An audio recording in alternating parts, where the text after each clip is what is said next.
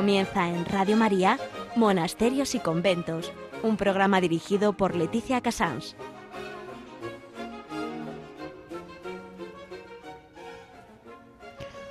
Muy buenos días a todos los oyentes. Son las 11, las 10 en Canarias. Estamos en Radio María y comenzamos de nuevo Monasterios y Conventos. En el programa de hoy tenemos, la verdad, varias distintas noticias que contarles para seguir viviendo juntos esta cuaresma con los muchos contemplativos que nos rodean a quienes no vemos.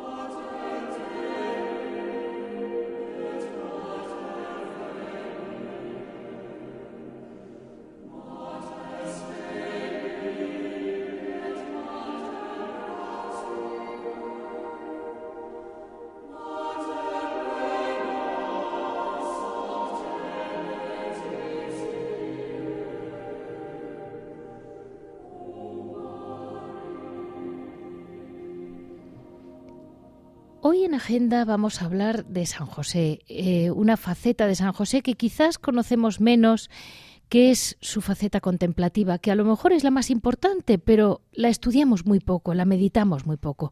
En noticias vamos a hablar con las clarisas de Villarrobledo, que mm, desgraciadamente el convento ha sido afectado por un terremoto. Nos parece algo del tercer, de otro continente, pero ha ocurrido en La Mancha. En historia vamos a hablar con las Agustinas Recoletas de Chiclana, en Cádiz, y nos van a contar también ellas mismas, Enora et Labora, el obrador de su convento. En Piedras Vivas hablaremos con Javier Onrubia, que nos contará, como siempre, cómo ir y venir a los monasterios y, de alguna manera, cómo poder imitar a San José.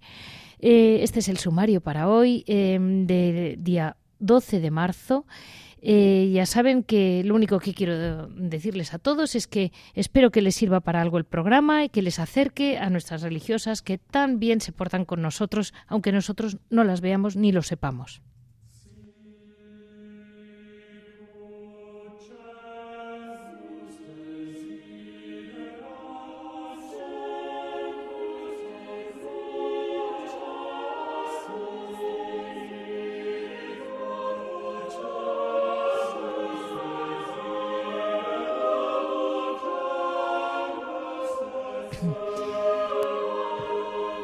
La verdad es que tengo pocas palabras porque supongo que en distintos programas de Radio María se hablará sobre San José. Es un, San José es un santo muy venerado.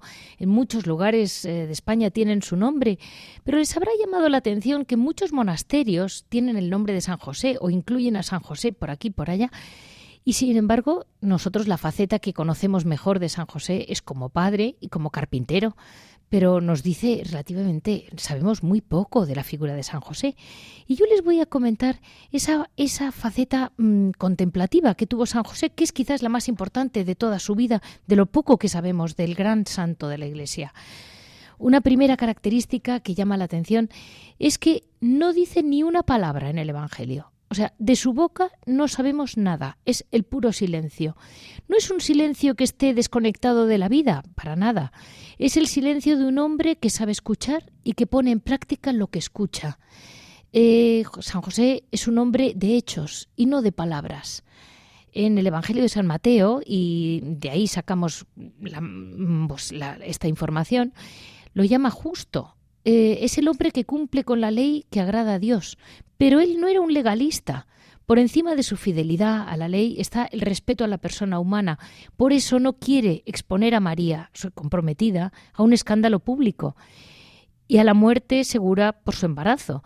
Y para él debió de ser una decisión muy difícil. Y sin embargo, tuvo la capacidad de decir, por encima de mi ley, que tengo derecho a denunciarla, está su persona. Ella no puede haberme fallado, me callo. Y en esa situación en que ya pone su, su, su honra en manos de Dios, es cuando descubrimos otro rasgo muy importante de San José. Él escucha tan bien que puede percibir el mensaje de Dios que le envía en sueños.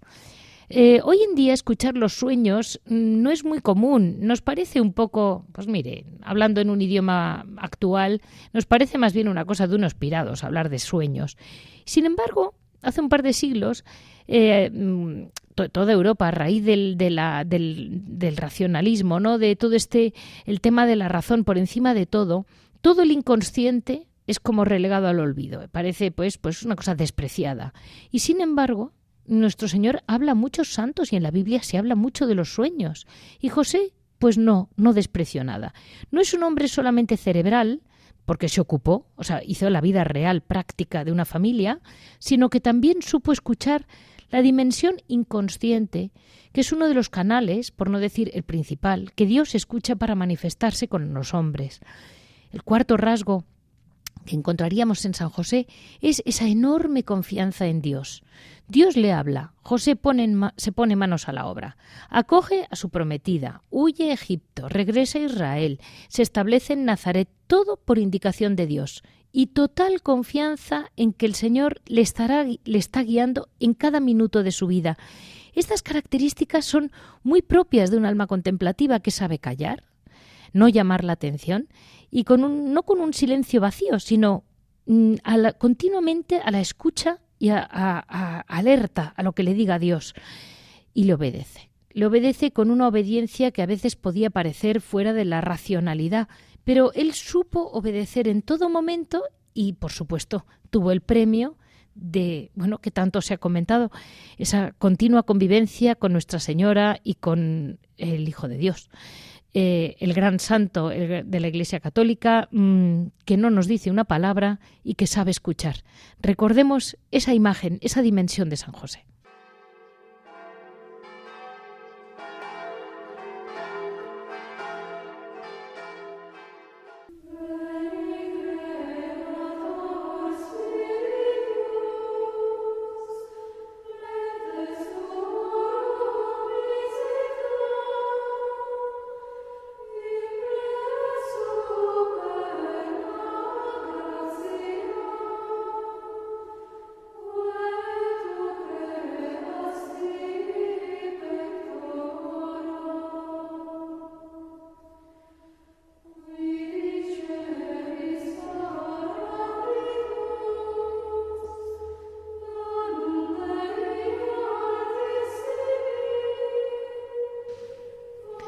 Hoy en noticia mm, les quería comentar, lo primero de todo suena muy radical, pero es que ha sido así.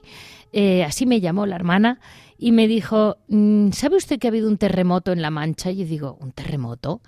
Y bueno, pues un pequeño terremoto que aparentemente ni las mismas hermanas se dieron cuenta, pero ellas mismas nos van, nos van a contar la realidad del tal terremoto. Muy buenos días, Oriolanda. Muy buenos días, Leticia. Hablando, eh, estamos hablando, para que se me ha olvidado comentárselo a nuestros oyentes, que estamos con las Clarisas de Villarrobledo. esas hermanas que mucha gente venera a la llamada la Virgen de la Teja, ese monasterio, para que la gente se sitúe porque ya las han oído alguna vez. Dígame, Sor Yolanda, ¿cómo se dieron cuenta de que un terremoto que apenas les afectó resultó que sí que les había afectado? Bueno, pues fue en el mes de noviembre, a finales del mes de noviembre del año pasado, por la noche, a las once y media, eh, parecía que una máquina atravesaba el, atravesaba el monasterio por abajo, como si una locomotora o como si una sierra pasara por debajo del monasterio, atravesándolo todo a lo largo, ¿no? Y, y dijeron las monjas, porque algunas estaban durmiendo, porque eran las once y media de la noche, claro. otras estaban despiertas, y dijeron, qué máquina tan rara está pasando por la calle que está moviendo el convento. Después nos enteramos de que había habido un terremoto a esas horas de, una intensidad de 3,2 a 10 kilómetros de Villarrobledo. En el vértice de la Mancha fue el epicentro. Oh, fíjese. Y después a las 5 de la mañana se, se repitió otra vez el terremoto de 3,2, ¿vale? Nosotros no le dimos importancia porque aquí, en 30 años que llevo en el monasterio, hemos vivido cinco terremotos, cinco temblores. Ah. El último fue em, aquí en Osa de Montiel, que se tuvo una intensidad de 5,5, se fue el más fuerte, pero nosotros hemos visto que en el convento ha habido grietas y tal, pero es que en este último bueno, cuando nos dimos cuenta, estaba cayendo tierra y piedras en la habitación de Sor Josefina. Y dijimos, o sea, pero literalmente había una abertura enorme, todo lo que es a lo largo de la habitación, en la dirección de donde pasó la máquina esa, dijimos la máquina que era el temblor de la tierra. Qué horror. Es y caía, pues tierrecilla, caían piedras y dijimos, y el techo descolgado, porque es un techo de cañizo, que está pegado el cañizo a unos listones de madera y luego está con yeso. Pues con el temblor de la tierra, ¿qué fue lo que pasó? Que los techos se vencieron, se movieron, se abombaron, como que se, se desclavaron de esas maderas y, y se agrietaron. Entonces porque pues se nos caían, se nos, veían, se nos venían encima. Y pues no le dimos importancia, pensamos que eran solamente esas dos habitaciones. Y cuando se puso el albañil a hundir, dijo, hermanas, los techos están salidos de su sitio, se les van a caer encima. Entonces vino el arquitecto y, y, ya estuvo haciendo un estudio y claro, realmente resulta que el muro de contención del ala oeste del monasterio, el muro de contención con la vibración, los cimientos se vencieron y cayó para abajo. Entonces se descolgaron los techos, o sea, literalmente ha habido que hundir un montón de techos. Y estamos en esa situación, se han hundido los techos, pero ahora pues no, se han sacado cinco camiones de escombros, pero ¿quién nos paga eso? Porque se lo hemos dicho al consorcio, al seguro nuestro, lo ha pasado al consorcio y el consorcio ha dicho que como es intensidad 3,2, que eso no se puede considerar como una catástrofe y, y que no se hace cargo. Así es que que no, que no, que no nos ayudan, ya que estamos sin techos. Hermana, vamos a ver, usted sabe que mm, en Radio María realmente lo que más nos importa en este momento, ya hemos sabido el hecho del terremoto, lo que puede afectar un monasterio, cómo les ha, pues lo que les ha ocurrido. Esto nuestros oyentes ya lo saben, que pueden ponerse en contacto conmigo en monasterios y conventos pero una cosa yo le quería decir, y ustedes que tienen ese milagro precioso de la Virgen de la Teja que se va tallando sola, ese bajo relieve que se va haciendo día a día en una teja, que es realmente eh, de las vírgenes que va a acabar siendo más veneradas en la Mancha, ya verá. ¿Qué le dicen a ella? ¿Ella les ayudará? ¿Cómo Nosotras se confiamos en ella porque la verdad es que, pero es que nosotros aquí al pueblo de Villarroledo no podemos pedir porque es que hemos pedido ayuda para hacer un obrador, ¿no? Y la respuesta pues no ha sido muy grande. Y si ahora decimos que nos ayuden con los techos, nos van a decir estas monjas de qué van. Bueno, pues mire, nosotros hemos entendido muy claro de qué van, que quieren seguir en su monasterio, que hay que sacar adelante ese monasterio y que entre todos hay que arrimar el hombro. Y no se preocupe usted, Sor Yolanda, que van a poder seguir viviendo y poquito a poquito, por un lado y por otro, un pellizquito de muchos puede hacer mucho. Eh, de todos modos, eh, que las mm, que pidan ustedes a la Virgen, que seguro que tiene especial amor a esa casa, porque si no, no estaría ocurriendo ese milagro vivo que es la Virgen de la Teja. Y de algún modo hay, hay noticias que son malas, noticias que son buenas. Esta es, bueno, es una maldad que no, no, es, no es realmente una mala noticia comparado con lo que vemos hoy en las noticias, pero ustedes están en un ay. Pues eh, pidamos a, entre una oración de todos y desde luego no se preocupe que esto llegará a nuestros oyentes. Muchas gracias, Sor Yolanda. Muchísimas gracias. Dios os bendiga y la Virgen de la Teja también os acompañe y os cuide. Muchas gracias, Oriolanda.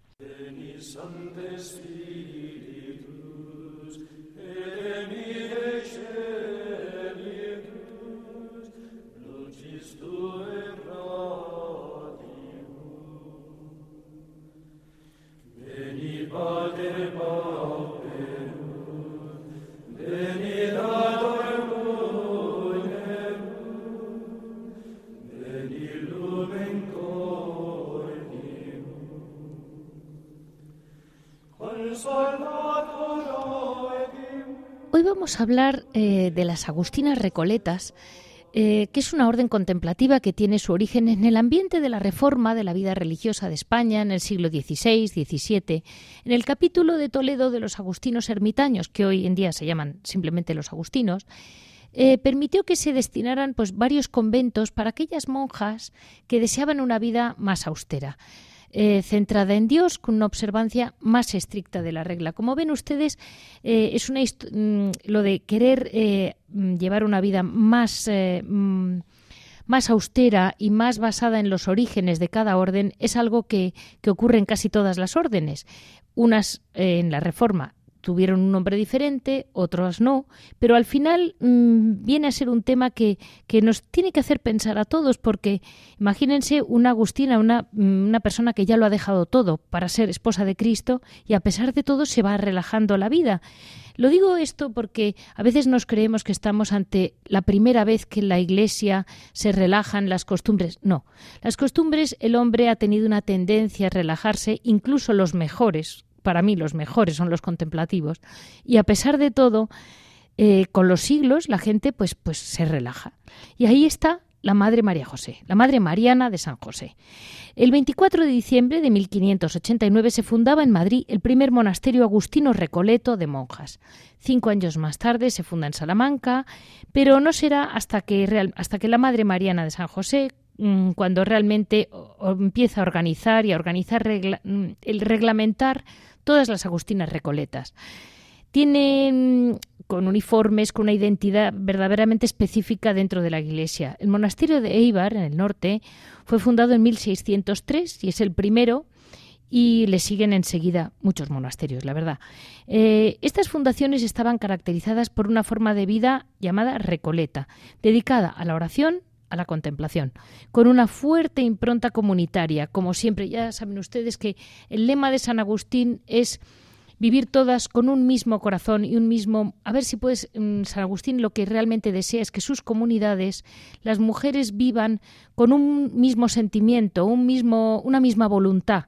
Eh, de modo que realmente mm, la unidad de voluntades es lo que realmente San Agustín cree que es lo que lleva a la vida perfecta. Eh, como si se tratase solamente de oración, silencio, mortificación, para ayudar con esta pureza de vida a la Iglesia y al pueblo de Dios en sus necesidades. La oración es la respiración de su espíritu. El encuentro amoroso con Dios diariamente participan en la celebración mm, de la Eucaristía, la liturgia de las horas, tienen su hora de oración mm, personal al amanecer y al atardecer, que es muy bonito porque no escogen una hora al azar, sino que realmente, digamos, coinciden con la ley natural del cuando sale el sol y cuando se pone el sol. Ese silencio es un ambiente que hace muy propicia la oración y la contemplación. El silencio del monasterio se irrumpe solo por la liturgia.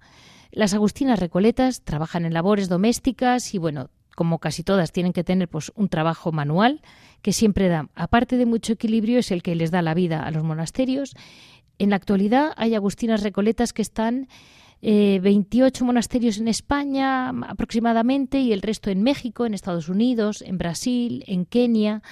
Y son mm, distintas federaciones de la orden, que muchos vienen de España, otros no. Y mm, vamos, es una, es una orden viva que tiene en varios monasterios tiene gente muy joven, porque realmente el espíritu de San Agustín es un espíritu que, que yo creo que está siempre vivo, son frases cortas que pueden llegar al alma de cualquiera y al mismo tiempo, pues eh, como uno se mete a profundizar, pues acaba uno en un monasterio, como ellas. Así que vamos a dar paso a la hermana Amparo, que nos va a ayudar a entender mejor eh, cómo viven ellas en Chiclana, en pleno Cádiz, en un ambiente, ¿qué quieres que le diga? Mire, es un ambiente paradisíaco. Es la provincia de Cádiz en un ambiente lleno de gente joven, lleno de veraneantes, lleno de gente de excursión. Eh, y sin embargo, pues ahí en el centro tienen ellas su monasterio de Jesús Nazareno, que mm, lo consiguen, porque yo no sé cómo lo consiguen, tienen unas hermandades distintas que se ocupan de, de, Jesús Nazareno. Ellas lo llaman nuestro Padre Jesús Nazareno y están todas enamoradas de él. Eh, hablaremos con la hermana Amparo que nos explique detalles. Y dentro de todo, eh, lo que yo creo que ellas querían era que todos estos chicos y chicas jóvenes que van allí, que en Semana Santa, la Semana Santa de Chiclana es muy espectacular, porque el sitio en sí es muy bonito, el centro está todo muy, pues ya se imaginan, el color, la cal andaluza con el albero, nada estropeado, todo muy cuidado y claro, eh, cuando ves por allí mm, el paso, pues es, realmente llamativo, es, un tema artístico impresionante, como belleza. Pero lo importante no es la belleza, sino que esa gente joven que ve aquello tan bello y ve a las hermanas temblar de amor por un Cristo, que ellos también mm, las conozcan, las entiendan. Entonces, eso es lo que realmente hoy queríamos. En medio de Chiclana, pónganse ustedes en un pueblo andaluz que se acerca a la Semana Santa, la gente joven preparando el paso, embelleciendo con flores la iglesia, embelleciendo todo lo que tengan que hacer. Y ahí siguen ellas rezando con esa sencillez, ese silencio y esa vida litúrgica que nos han comentado. Muy buenos días, hermana Amparo. Buenos días. Pues mire, espero que más o menos mm, haya, me, haya podido oír y que no haya dicho nada fuera de lugar. No, mire, lo ha dicho muy bien, todo lo ha explicado muy bien, sí, está muy bien. Mire, hermana Amparo, hay una cosa. Ustedes con esa vida, con esa unidad de voluntades que decía San Agustín y esa vida sencilla y ese gran amor, me decían ustedes que quieren hacerse presente para que la gente entienda cuál es su misión en la Iglesia yo recuerdo, fíjese, un sacerdote, no, yo creo que es un santo que leí en una meditación de Semana Santa, pero puede ser un santo muy antiguo, ¿eh? que decía, cuando quieres hacer mm, eh, apostolado, hay una primera época de la vida en que es importante hablar, si tienes don de palabra, habla, y a partir de un momento lo mejor que puedes hacer es callar, y solo con tu silencio llegarás muchísimo más lejos. Y yo hoy pensaba en ustedes, claro. Así que ustedes, ¿cómo hacerse presentes en el pueblo y en la gente? Eh, en verdad, nuestro carisma es muy actual porque realmente el hombre necesita encontrarse con Dios, sea joven, sea de mediana edad, sea mayor, esté enfermo, tenga problemas. La solución del hombre está siempre en Dios. Él es el que le da respuesta al hombre en todas las situaciones de su vida y en la palabra de Dios lo vemos todo bien reflejado, ¿no? Ahí el hombre encuentra la, alegría, eh, el encontrar sentido a su sufrimiento, el encontrar sentido al camino que debe de coger en la vida, ¿no? Por eso creemos que nuestro carisma, que es a través de la oración, es muy actual. Por supuesto. El hombre necesita encontrarse con Dios, el hombre necesita saber que Dios existe y que, y que quiere contar con Él. Por eso no podemos vivir de espalda a Dios, ¿no? Nosotras estamos aquí en el centro de Chiclana, somos contemplativas y es verdad, tenemos aquí una hermandad de nuestro Padre Jesús Nazareno con una imagen preciosa. El, cuando llegó nuestra madre fundadora, Madre Antonia, después de un viaje largo y con muchos problemas desde Granada aquí a Chiclana, lluvia, se cayó el carro, se rompió el brazo, muchos problemas, ¿no? Ella cuenta que cuando vio la imagen de Jesús Nazareno, dice, todos mis sufrimientos se acabaron y se fumaron cuando lo vi a él con la cruz a cuestas, ¿no? Y ella promovió, desde que llegó, promovió el culto a Jesús Nazareno y la hermandad que estaba, había decaído, había una época en que había decaído mucho, ella la volvió a levantar, ¿no? Esta hermandad que hoy en día está muy viva, con mucha gente joven, pues nosotras desde la clausura queremos acercarnos a los jóvenes y hacerle ver eso, que Jesucristo, Jesús Nazareno, quiere contar contigo, tú eres importante para Él y, y, necesita, necesita que Él ocupe un lugar importante en tu vida. Por eso la oración es importante. Nosotras intentamos explicar desde la clausura lo que es la lección divina, ¿no? Eso es muy importante en la monja de clausura, ese método de oración, pues y los domingos tenemos puesto en la iglesia un panel grande con los cuatro pasos de la lección divina y, queremos transmitirle a los jóvenes y a todo el que se acerca a nuestra iglesia a la Eucaristía cómo meditar la palabra de Dios, de Dios a través de estos cuatro pasos, que la oración es importante para el hombre.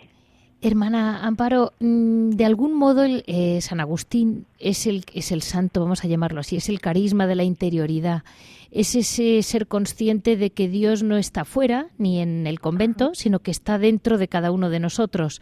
Dentro de ti. Eso, y ese yo lo buscaba fuera, pero al final comprendí que lo tenía dentro. Eh, eso, ¿cómo, hacer, cómo hacerle entender a, a la gente, pues, pues eso que parece tan sencillo, pero que yo creo que la gente joven está muy distraída con un exceso de información. Yo creo que la gente no centra la atención en su interior, pero porque eh, primero entre el móvil y, los, y todo lo que acompaña un móvil, eh, te descentra, te hace salir fuera. ¿verdad? Sí, sí, es difícil. La época en que estamos viviendo es difícil. Para eso hay que hacer momentos de silencio, momentos de hacer un parón y decir voy, voy a ver, voy a, mira, voy a desconectar el móvil, voy a ponerme en actitud de oración, voy a leer la palabra de Dios, voy a concentrarme en el Señor, ¿no? Es, es difícil, para la gente joven es difícil, pero se puede. Hay que hacer, acallar todos esos ruidos exteriores y, y entrar dentro de ti.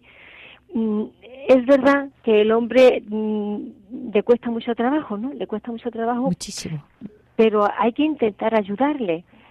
Qué sé yo, hay grupos de jóvenes que, que intentan ayudarle a través de la oración, a través de, de campamentos, a través de... Mm, hay muchos métodos, pero sí, el hombre tiene que entrar dentro de sí para volverse a encontrar con el Señor. Y otra clave suya, mm, hermana, es esa vida fraterna en comunidad. Yo la primera vez que lo leí, pues lo pasé por alto, no comprendí, hasta que fui profundizando en las Agustinas. Digo, a ver, ¿cómo puedes conseguir tener en el corazón la misma voluntad que las hermanas que están al lado tuyo, porque nos pasa mucho que vas a una parroquia, vas a una misa con tu buena intención y realmente sin, tú miras las miradas de la gente y muchas veces está cada uno a su tema, a su problema. Y yo a veces digo, ¿y cómo conseguirán sin mirarse a la cara, mirando cada uno a su libro o mirando al altar, tener una misma voluntad, como conectar sin conectar? Porque eso nos vendría muy bien para convivir en la calle a muchos. Mira, como eh, nosotros vivimos, eh, nuestro ambiente todo entero es oración. Desde que te levantas, desde que te levantas hasta que te acuestas, estás metida en un ambiente de oración. Estás trabajando es oración, estás estudiando es oración, todo es oración. Cuando llega el momento de ir al coro, ¿no? No te has salido de la oración, cambias de lugar, sigues embebida en Dios, ¿no? Entonces estás concentrada en lo que estás meditando, en ese diálogo amoroso con el Señor, exponiéndole a Él las necesidades de los hombres, estás centrada en Él, entonces no te distraes, aunque estamos en el coro cinco, seis, siete, ocho hermanas, pero vives centrada en el Señor, por eso hay un solo corazón y una sola alma dirigidos hacia Él. Y también les quería comentar a nuestros oyentes cómo, bueno, pues el monasterio mm, de, de Jesús, el, bueno, el que popularmente se conoce como el convento de Jesús Nazareno, eh, tiene 351 años, que sigue siendo mm, su fundadora fue la sierva de Dios, la madre mm, Antonia, de, Jesús, y la causa sigue en proceso de canonización. También yo creo que les ha influido mucho que ella, eh, si no me equivoco por lo que he leído de ella, eh, aparte de una vida realmente muy santa toda entera. Lo que ella le movió en un primer momento fue una lectura de Santa Teresa, en que eh, y como era profundamente humana Santa Teresa, yo creo que a ustedes les ha dado una impronta al monasterio de Chiclana eh, muy humano, porque ella venía de Granada. Y, y, tuvo una vida dura, porque luego funda otro monasterio, ¿verdad? Si no me equivoco, en Medina Sidonia. Ella fundó dos conventos en Granada, uno en el Albaicín, otro en, en, el centro de la capital, este de Chiclana y el último el de Medina Sidonia. Sí es verdad, la lectura de Santa Teresa influyó mucho en la Madre Antonia y de hecho ella escribió el libro, el libro de sus fundaciones y se parece mucho, mucho a la vida de Santa Teresa. Allí ella va, mm, eh, no solamente va describiendo, es una autobiografía, pero ella va exponiendo sus luchas, las gracias como el, que, las gracias que el Señor le concedió, los trabajos que padeció en las fundaciones y sí se parece mucho, mucho a Santa Teresa. Pero ella además tiene la impronta de San Agustín. Eso es lo que a mí me admira, eso. La vida interior, la vida comunitaria, eh, el apostolado a través de la oración, porque Madre Antonia, aunque era contemplativa, pero ella ayudaba a muchos pobres en su en sus tornos, en sus cuatro fundaciones, siempre estaba rodeada de pobres porque ella estaba volcada, ¿no? También para ayudar al que necesitaba, no solamente su palabra espiritual, sino su, su ayuda material, ¿no? Fue una mujer extraordinaria. Mm, el día 8, eh, aquí en Cádiz, se constituyó el Tribunal Médico un paso más en su proceso de beatificación porque hay un posible milagro y ahora se va a estudiar este milagro a ver si su proceso puede seguir adelante, ¿no? me hace muchísima ilusión por una cosa, ¿sabe, hermana? Ahora hay, mm, vamos a llamarlo casi hasta fácil, eh, atraer a la gente porque algo es nuevo. Entonces todo le ponemos otro nombre y, y es una cosa nueva. No es lo mismo ir por la calle diciendo mm, léete a San Agustín, que es del principio, los principios de la Iglesia, y profundiza en San Agustín y vas a ver cómo encuentras al Señor. Es muy distinto que mm, hacer, porque ahora yo miro muchas veces eh, nuevas fundaciones y muchas veces mezclan, mezclan cosas de carismas de grandes santos. A San Agustín lo meten por todas partes, que lo sepa, porque hay bases de los grandes primeros padres de la Iglesia que están remix por todas partes. ¿Qué quiere que le diga? Pero yo la admiro porque ella, como Agustina, fue capaz de llevar la causa de San Agustín. Porque ella, ella en Granada eh, tenía muy cerca de la casa de sus padres a una comunidad de agustinos recoletos. Ah, vale. Cuando ella quiso tomar el hábito, la madre Antonia, pues claro, lo más cercano que tenía era a los agustinos recoletos. Pero hay un hecho que marcó también su decisión de ser agustina. Dice que una vez estando en su casa, mm, llegó a su casa una visita y su papá le dijo, mira Antonia, coge este libro de, la, de los el Flos Santorum, que eran vidas de santos, dice, ábrelo y, aquí a la visita que tenemos, le, léele el santo que te salga. Y le dijo ella, ay papá, me duele mucho la cabeza, ¿no lo puede hacer una hermana mía? Y su padre, así con autoridad, le dijo, no, mira, ábrelo, que el santo que te salga te va a quitar el dolor de cabeza. Lo abrió y le salió Santa Mónica. Y, y, efectivamente se le quitó el dolor de cabeza y ella vio ahí la mano del Señor y dijo, ¿no será que el Señor quiere que tome el hábito de San Agustín? Y fue cuando se dirigió a los agustinos y ahí empezó su vida muy relacionada ya con la familia agustiniana. A partir de ahí, pues ya fundó un beaterio que luego se convirtió en convento de monjas agustinas de Coleta. Pues mire, hermana, le diré que encaja perfectamente con lo que he comentado al principio del programa de San José, escuchando los sueños, porque mm, es muy difícil estar alerta, ser capaz de abrir un libro y porque te sale Santa Mónica, mm, comprender que Dios te quiere con Santa Mónica.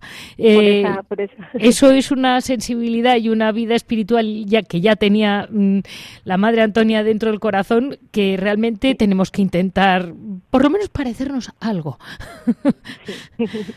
y ustedes hacen... No, sucede, perdón, no sucede nada por casualidad, sino todo es permisión de Dios, ¿eh? Todo, todo. Tiene, tiene razón.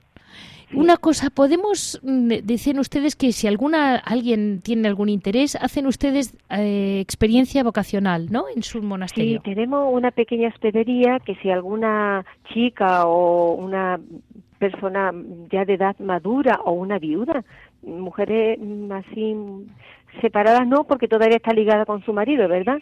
Pero si alguna chica siente la inquietud vocacional, siente que el Señor la está llamando a la vida contemplativa, pues le ofrecemos la, la oportunidad de convivir un tiempo en la hospedería conociendo nuestro carisma, incluso si la convivencia llega a ser más profunda y va viendo que este es su camino, puede hacer, hacer incluso una experiencia dentro del monasterio. Mm, yo desde aquí les animo a que, mm, de entrada, que vayan, que conozcan la belleza de aquella iglesia, que conozcan a la gente de la hermandad, porque deben ser gente muy fiel, mucha gente joven ahí dentro de la hermandad y el nazareno es precioso, es una talla del siglo XVII que solamente verlo mueve el corazón, ¿eh? muy bonito. ¿Porque le conocen también como el divino indiano o yo me equivoco? No, no, el divino indiano es otra imagen que les regalaron a la Madre Antonia. Sí.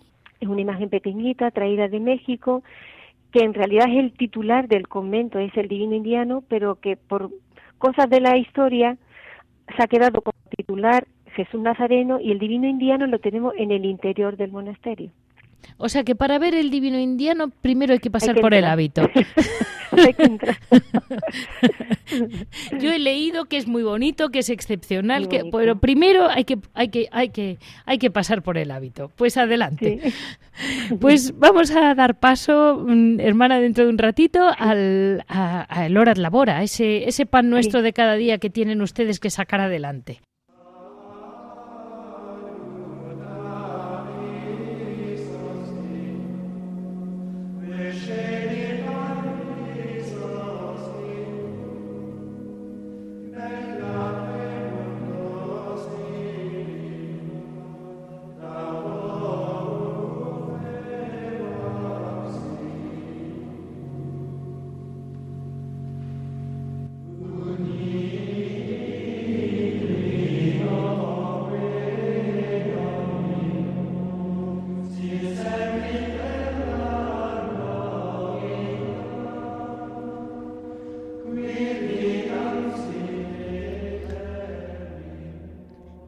Damos paso a, ahora Labora en el convento de las Madres Agustinas de Chiclana. En ese, ese, precioso monasterio del que les comentaba antes, que obras de arte no faltan, pero son todas para llegar a Dios, no para observarlas. Recordemos que los monasterios no son museos, son casas de Dios. Y ahora vamos a dar paso a la madre. Madre, buenos días. ¿Madre? Sí. Hola, buenos días, madre. No se preocupe, no se preocupe, no es usted una locutora, es una madre que ya tiene bastante. Mire, yo le quería preguntar, eh, por lo que he leído y voy viendo, bueno, como si fueran conocidísimas por toda Andalucía, yo no la conozco, pero cuando vuelva alguna le compraré, unas tortas mm, de almendra. Es la clave. Eh, bueno, usted quiere tener un poquito de conocimiento de lo que es el trabajo nuestro, ¿no? Eso es. Eso. Bueno, pues sencillamente eh, aquí, digamos, eh, el trabajo nuestro es muy conocido de aquí de Chiclana desde historia, ¿no? Del tiempo de nuestra madre Antonia de Jesús. Por mm, así, ella, como ella vino de Granada, parece que esto era, dicen que era el trabajo de los moros, porque él trabaja con la almendra, ¿no? De que ah. era el dulce típico así no lo relataba y así lo conocemos, ¿no? Entonces nuestro trabajo es unas tortas de almendra, que es lo, lo típico del pueblo, y todo lo que viene, porque es una cosa buena porque se aguanta muchísimo. Eso se lleva meses y meses a la torta, si se cuida un poquito no le pasa nada, ¿no? Uy, qué bien. Entonces, pues claro, como es un pueblo de mucho turismo, viene mucha gente por aquí, entonces, los que están al frente de todas estas cosas, vayan a las hermanas a comprar tortas, vayan las monjas. Y ese es nuestro trabajo, hacer las tortas de almendras. Pero qué bien, ¿no, madre? Que ese, mm, esa receta exclusiva no se la den a nadie, ¿eh? No, no, no, lo curioso de esto es que incluso algunas veces a nuestras hermanas de otras comunidades, pues la verdad es una cosa que se trabaja bien y, y lo han querido hacer. Y aquí se, esto parece que es un misterio porque se le da tal como es, vamos, sin ninguna pues no le sale la torta. Mire, yo tengo aquí la receta porque está publicada. tengo la receta y queda fatal. Pues, pero como sale aquí, ¿no? Mire, madre, a mí me quedó fatal. A mí me quedó una plasta. Y a usted no le queda una plasta porque si no, no irían los turistas a comprarla. Pero yo les animo a que se la compren a ustedes, porque si no, no merece la pena. Porque no ponen ustedes nada de magia. Todo lo que ponen es oración y sus no, manos. Nada, nosotros mientras estamos trabajando, porque claro, nuestra vida fundamentalmente es la oración y el silencio, bueno, pues como más o menos tenemos ya conocido como lo que necesitamos y más, pues estamos trabajando y estamos pues rezando, porque o sea, yo les digo una vez a alguna persona, digo, las la tortas van santificadas y cuando se come la gente se pone mejor y se, la gente se ríe. pero sí, nuestro trabajo y nos va bien. Y el, el pueblo, el ayuntamiento, toda esta gente como que busca el turismo, pues cuando llega, ah, vayan a las hermanas a comprar las tortas, vayan a las monjas a comprar las tortas. Y después se llevan a sus lugares, bien, sí. O sea que les da de sí más o menos el tener una exclusiva les está dando a ustedes de sí para, para poder vivir. Vamos, dentro de mm, algo más tendrán. Gracias al trabajo este tiramos para adelante porque las cosas están tan tan costosas y con tanta cosa y pues defendemos nuestra casa la vamos llevando porque es un trabajo mm, a lo mejor para los demás un poco complicado pero ya nosotras estamos tan habituadas a saber cómo hay que hacerla por la mañanita, eh, se llama ah, después del desayuno las hermanas, tres o cuatro horas de trabajo y bueno, y lo llevamos para adelante. Pues madre, muchísimas gracias por estar con nosotros en Radio María. Yo querría que todos los que se acerquen por Cádiz, todos los que vayan cerca, ya conoce, ya sabemos que hay grandes mm, Semanas Santas. Sí, el convento de Jesús Nazareno. Pero hay que ir allí, hay que ir a La mayoría de las personas, para que nos conozcan, si les dicen las madres agustinas Recoleta, no saben ni dónde están.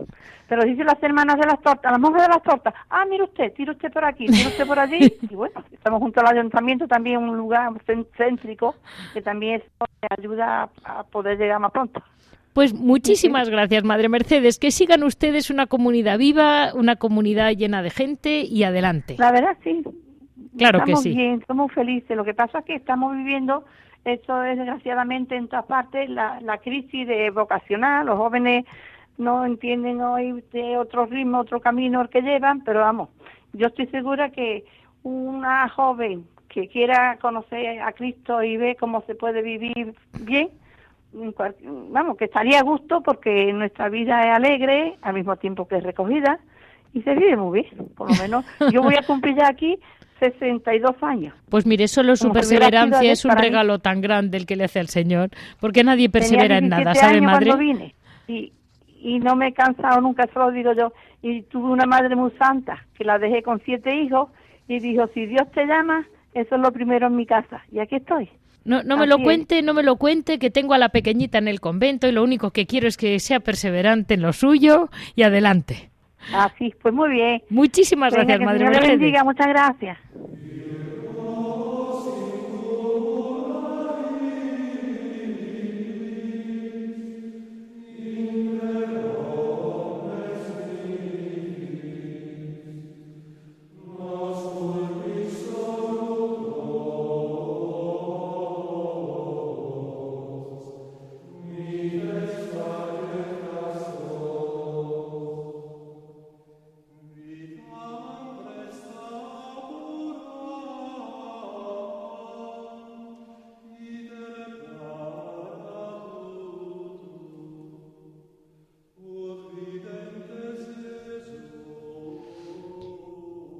Hoy en Piedras Vivas vamos a hablar con Javier Onrubia. Yo creo que Javier eh, tiene mucho que contarnos en estas fechas que se acercan a San José. No olvidemos que yo contacté o conocí bien a Javier eh, como oblato camaldulense, que mm, por un escrito, no por su persona ni por su gran eh, ni porque él hablara ni dijera conferencias, simplemente por un reflejo de lo que él intenta vivir o vive a través de los oblatos mm, camaldulenses. Y realmente me impresiona como una persona que es padre de chicos, que es un matrimonio, que, vive en la calle, que tiene que vivir el día a día, lo bien que está siempre pendiente del silencio de sus monjes y, y, lo que realmente significa hoy en día en el mundo ser un oblato o una, o una dentro de las órdenes, pues ser un terciario. Muy buenos días, Javier. Buenos días, Leticia, ¿qué tal? Pues vamos a ver, ¿cómo se te ocurrió a ti ser oblato? Bueno, eh, o, no se te ocurrió a ti, te llamaron de eh, arriba más bien. Sí, bueno, siempre, siempre es el Señor el que nos llama, ¿no? Y entonces, pues bueno, pues yo hace muchos años estuve con los escolapios y entonces me enseñaron que no era obligatorio ser creyente, pero si eras creyente tenías que intentar ser consecuente y serlo de verdad, ¿no? O sea, que se reflejase eh, en todo tu ser lo que era ser creyente, creer en, Jesús resucitado.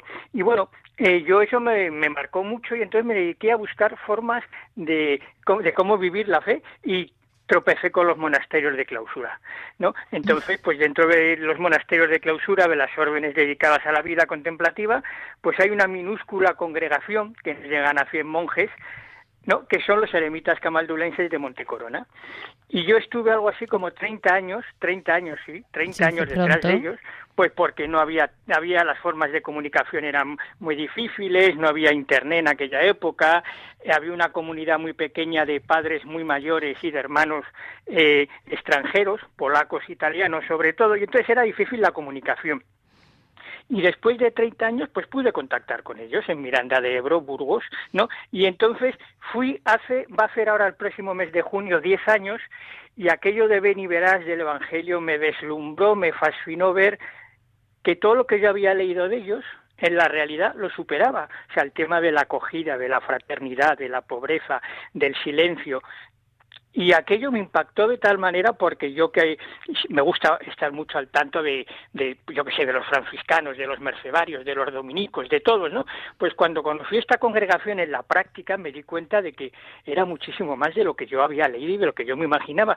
Y entonces a dos amigos con los que he compartido, Javier y Juan Carlos, desde hace muchísimos años, el interés por la vida contemplativa, les dije, oye, tenemos que ir otra vez al yermo y ver lo que es eso. O sea, yo no sé si lo que he visto es una alucinación no, tenéis que venir para, para confirmármelo. Y efectivamente fuimos y de ahí surgió hace 10 años, en junio, el 19 de junio, festividad de San Romualdo, la idea de fundar la Fraternidad de Laicos Camaldulenses.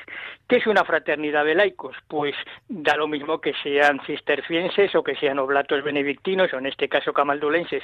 Pues un grupo de personas que por circunstancias de la vida no vivimos en un monasterio, no vivimos dentro de clausura, como has dicho tú, yo estoy casado, tengo dos hijos, tengo el hijo, el hijo menor Sergio lo tengo en el seminario de, de, Getafe, el mayor acaba de terminar derecho, mi mujer es catequista en la parroquia, entonces pues bueno, por circunstancias yo no puedo vivir en un monasterio, entonces pues yo pensé, con muchísima gente antes que yo, por supuesto, que esos valores que habíamos visto, en mi caso, en el yermo de Nuestra Señora Berrera, del silencio, la soledad, el compartir, el llevar una vida austera, el llevar una vida pues dentro de nuestras posibilidades con ciertos sacrificios, ¿no?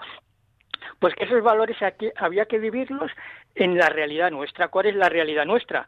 Pues que tenemos trabajo, gracias a Dios, tenemos una familia, nos relacionamos con gente, estamos en nuestro en nuestro barrio, en nuestra parroquia, ¿no? Entonces, eh, el llevar una vida contemplativa no quiere decir que vivas en un monasterio. En el monasterio se vive de una manera más especial y tienes todos los requisitos imprescindibles.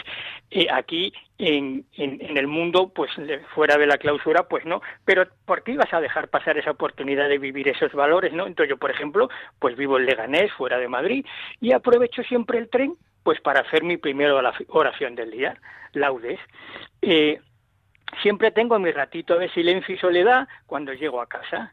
Eh, siempre procuro vivir lo que yo he visto en el en el yermo, vivirlo en mi vida diaria, ¿no? Con el trato de la gente, con la familia, con todo, ¿no? Entonces, pues claro, el hacer la lección divina no es lo mismo hacerlo en el retiro de tu celda, ¿no? Que hacerlo en el cercanías o hacerlo en el metro. Pero bueno, no es la primera vez que alguien me da así en el hombro y me dice, oiga, usted está haciendo la liturgia de las horas y oiga, usted está, usted está haciendo, está haciendo una lectura espiritual, pues sí, ¿no? Y entonces, pues, miran así con una mirada de complicidad como diciendo, mira qué bien, ¿no? Entonces, pues eso, eso que ellos viven, pues tratar de, de amoldarlo a nuestras circunstancias personales y esos valores, pues divulgarlos, ¿no? Pero pues, Javier, Javier, así por lo visto, eh, en la Edad Media, alrededor de los grandes monasterios de toda Europa, había muchísimas familias que vivían bajo la legislación de un prior.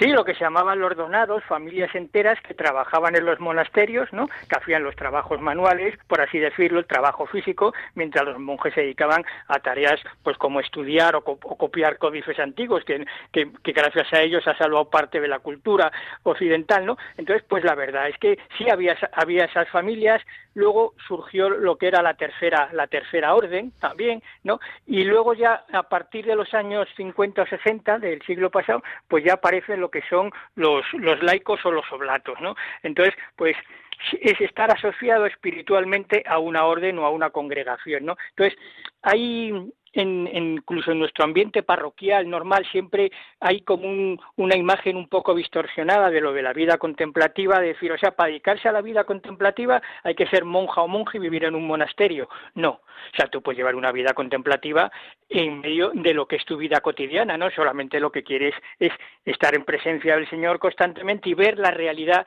descodificar esta realidad tan difícil y tan tremenda que nos ha tocado vivir con los ojos de Dios, ¿no? Entonces, eso es la vida contemplativa tampoco hay que irse a eso de tener fenómenos místicos, levitaciones, bilocaciones ni cosas de esas, que eso, es una, eso existe, lo sabemos por la Iglesia que existe y muchos santos han vivido esa experiencia, pero la vida, la vida contemplativa es una cosita más sencilla, no es simplemente pues eso, el procurar estar en presencia de Dios las 24 horas del día, que a, lo mejor pues estás en, a lo mejor estás en casa y suena el teléfono llaman a la puerta, pero bueno, por eso es el precio que hay que pagar, pero sobre todo es la intención y el propósito de hacerlo. Pues con esa frase nos quedamos, Javier, ahora que se acerca la fecha de San José, para que todos tengamos claro que se puede vivir en la calle, se puede ir en un autobús, se puede ir en un tren, con el corazón, con un trocito del corazón, en el convento en el que has comprado. Hoy, hoy nos tocaban tortas de almendra, pues tortas de almendra. Te has ido a un convento y te llevas un trocito de silencio a tu corazón. Decía los, los padres del desierto que tienes que hacer la celda en tu corazón. Y eso lo podemos hacer todos. Pues, Eso lo puedes hacer, todo tener la celda en nuestro corazón. Muchísimas gracias, Javier, porque realmente es maravilloso. Gracias, Leticia, buenos días. Este ha sido el programa de hoy, lunes 12 de marzo. Eh, yo le quiero agradecer muchísimo a Javier porque hoy ha sido un, día un poco complicado, pero lo ha resuelto, como siempre, tocando botones, pero más que botones. Y quería decirles a ustedes, ya saben que me pueden contactar siempre que quieran en monasterios y conventos arroba radiomaria.es.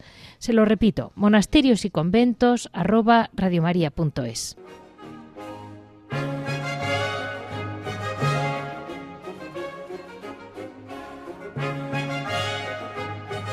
Han escuchado Monasterios y Conventos, un programa dirigido por Leticia Casans.